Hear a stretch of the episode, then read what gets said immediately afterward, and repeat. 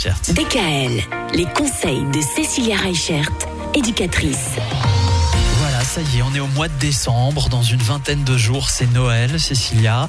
Quelle est la tradition qu'on a envie de transmettre à nos enfants à Noël?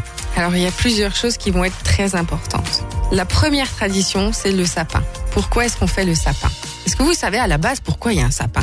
Alors, à la base, les sapins ont été mis euh, pendant la guerre devant les maisons.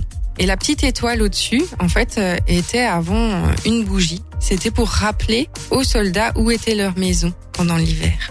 C'était une marque en fait euh, d'affection, une manière de dire qu'on pensait à eux même s'ils n'étaient pas là. Bah, finalement, après le sapin est entré à l'intérieur de la maison, on a eu les décorations et tout ça.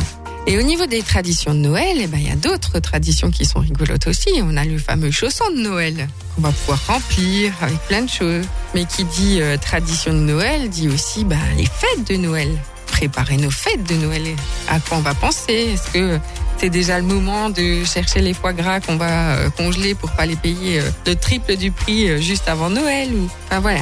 Donc il y a toute cette préparation autour de Noël avec la décoration de la maison, avec l'ambiance de Noël, avec tout ce qu'on va pouvoir transmettre, les histoires de Noël, les téléfilms de Noël pour les mamans.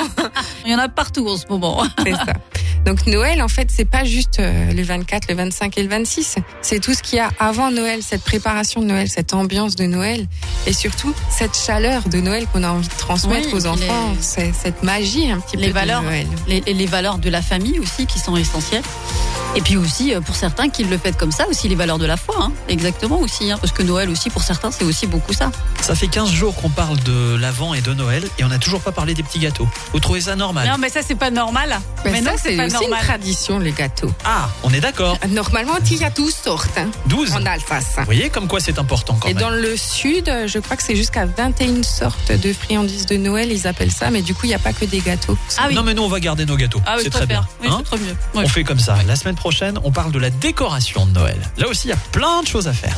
DKL, retrouvez l'ensemble des conseils de DKL sur notre site internet et l'ensemble des plateformes de podcast.